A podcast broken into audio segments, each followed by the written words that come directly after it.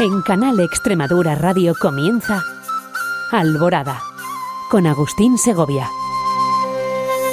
Muy buenos días amigos oyentes de Canal Extremadura Radio. Saludos y sean bienvenidos como siempre a su programa Alborada. Seguimos esta semana también ofreciéndoles poemas de María Zambrano. María Zambrano Alarcón nació en Vélez, Málaga, el 22 de abril de 1904 hija de Araceli Alarcón Delgado y Blas Zambrano García de Caravante, ambos maestros, como también lo fue su abuelo paterno Diego Zambrano. Proveniente de una familia de intelectuales y profesionales, su entorno familiar ejerció una profunda influencia en su desarrollo intelectual y artístico. Estando de vacaciones con su abuelo materno en Belmez de la Moraleda, Jaén, María sufrió el primer aviso de lo que a lo largo de su vida fue una constante, su salud delicada. En esa primera ocasión se la llegó a dar por muerta tras un colapso de varias horas y una larga convalecencia. María Zambrano fue una intelectual, filósofa y ensayista. Su extensa obra, entre el compromiso cívico y el pensamiento poético, no fue reconocida en España hasta el último cuarto del siglo XX, tras un largo exilio. Su obra literaria fue esencial para la consolidación de la literatura española contemporánea y en ella destacó su compromiso con la mujer y su lucha con la igualdad de género en la sociedad española. Ya anciana, recibió los dos máximos galardones literarios concedidos en España, el Premio Príncipe de Asturias en 1981 y el Premio Cervantes en 1988.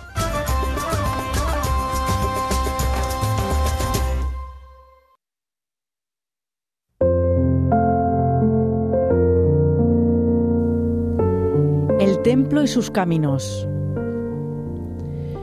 Unas tinieblas que prometen y a veces amenazan abrirse.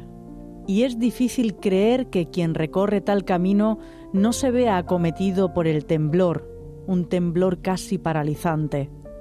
Es la luz de un viaje más bien extrahumano que el hombre emprendía asomándose al lado de allá, a ese lado al cual se supuso cada vez con mayor ligereza que sólo se asoman los místicos es la luz que se vislumbra y la luz que acecha, la luz que hiere, la luz que acecha la inmensidad de un horizonte donde perderse parece inevitable y que hiere con un rayo que despierta más allá de lo sostenible, llamando a la completa vigilia, esa donde la mente se incendiaría toda. Si esta paloma si esta paloma se quema, no es sólo en la zarza ardiente, sino bebiendo en una fuente que corre entre la lucema. Fuente viva y con amor que va hacia la noche oscura, pero nace de la pura claridad de un ancho frescor, de misericordia que es llave del mejor humano y tierra y sol de su mies. Y esta paloma en su vuelo lleva un aire castellano, por lo universal del cielo.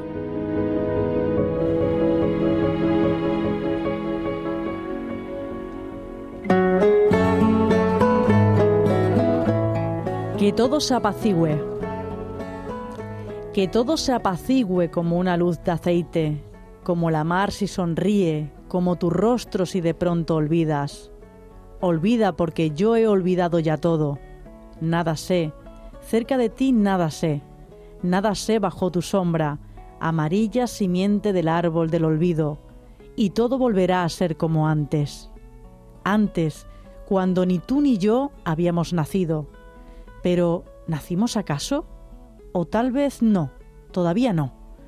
Nada, todavía nada, nunca nada.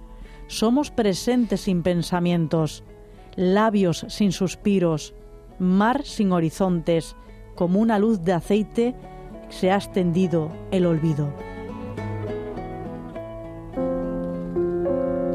El hacer.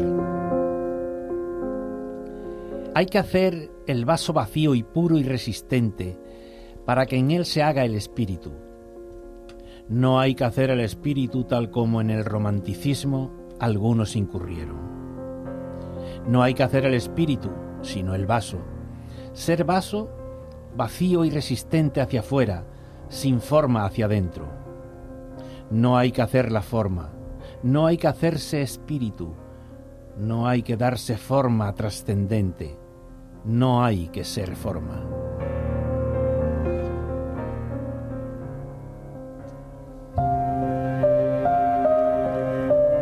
Sobre el agua oscura. Sobre el agua oscura en una piragua, el caimán debajo. Sobre el agua turbia en una piragua, el caimán al lado. Sobre el agua clara en una piragua, la estrella en lo alto. La estrella en lo alto, la estrella en lo bajo, en el agua clara llamando, llamando. La mirada. Solo cuando la mirada se abre al par de lo visible se hace una aurora. Y se detiene entonces, aunque no perdure y solo sea fugitivamente, sin apenas duración, pues que crea así el instante. El instante que es al par indeleblemente uno y duradero. La unidad, pues, entre el instante fugitivo e inasible y lo que perdura. El instante que alcanza no ser fugitivo yéndose. Inasible. El instante que ya no está bajo la amenaza de ser cosa ni concepto. Guardado, escondido en su oscuridad, en la oscuridad propia, puede llegar a ser concepción, el instante de concebir, no siempre inadvertido y así la mirada, recogida en su oscuridad paradójicamente, saltando sobre una aporía, se abre y abre a su vez a la imagen y semejanza, una especie de circulación. La mirada recorre, abre el círculo de la aurora que sólo se dio en un punto, que se muestra como un foco el hogar, sin duda, del horizonte, lo que constituye su gloria inalterable.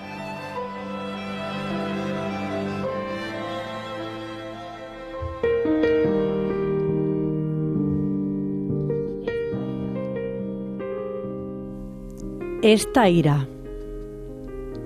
Que aprendáis a llorar el día breve que enfermen vuestras hijas y no sepáis el nombre exacto para el miedo.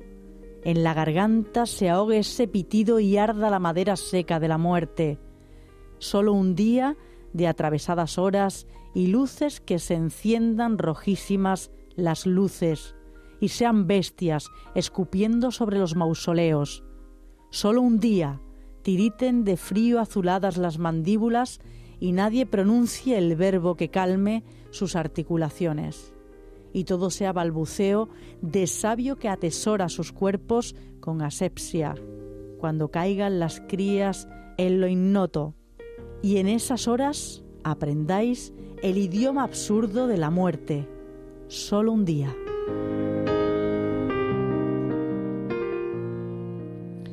Mi alma o un lucero. Mi alma o un lucero.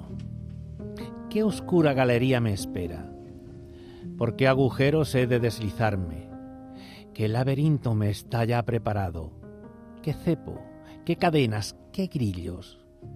¿Qué humo siniestro ha de envolverme? ¿Qué paredes de niebla me dislocan? Y no podré llorar, ¿Dónde están las manos que recogen el llanto? La mano, la caricia. Atrás queda el misterio. Despierta, todo está ahí de nuevo. No hay secreto.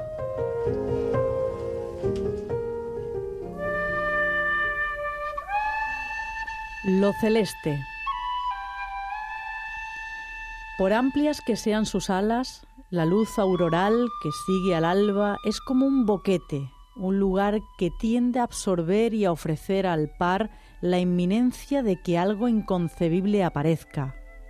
¿Un ser? ¿Un animal quizás? ¿Un ser viviente?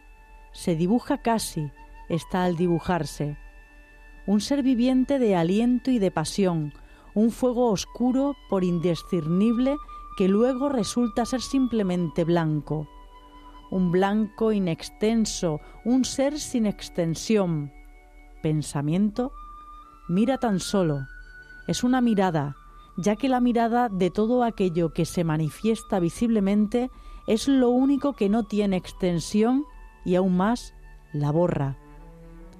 Llega la mirada anulando la distancia, quien la recibe queda traspasado, raptado o fijado.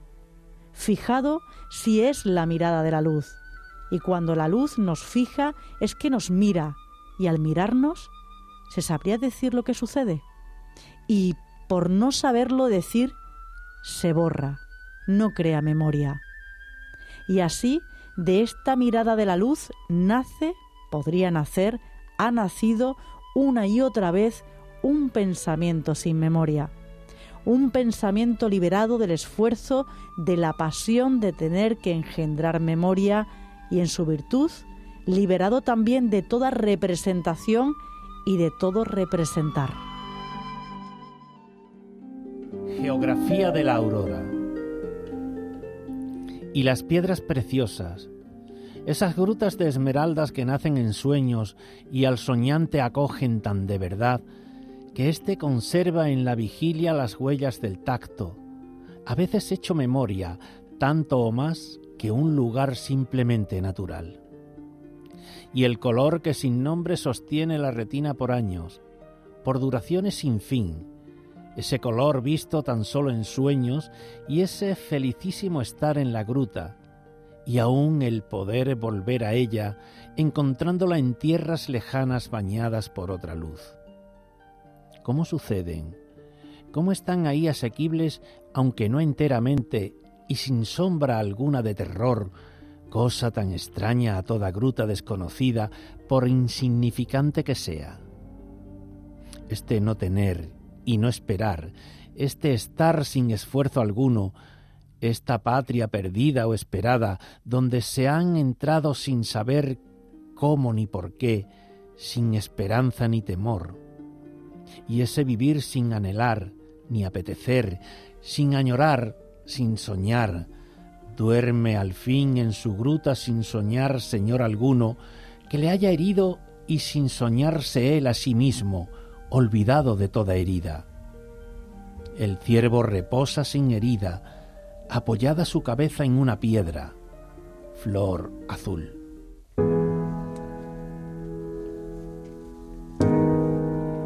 Hacia un saber sobre el alma. Y así me he ido quedando a la orilla, abandonada de la palabra, llorando interminablemente como si del mar subiera el llanto, sin más signo de vida que el latir del corazón y el palpitar del tiempo en mis sienes.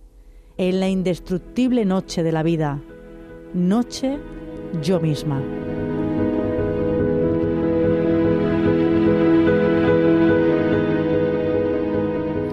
Bien amigos, aquí lo dejamos por hoy. Nos acompañó en el estudio Laura Zainos. Los mandos técnicos estuvieron excelentemente manejados por Francisco Rico. Les habló encantado como siempre Agustín Segovia. Hasta la semana que viene amigos.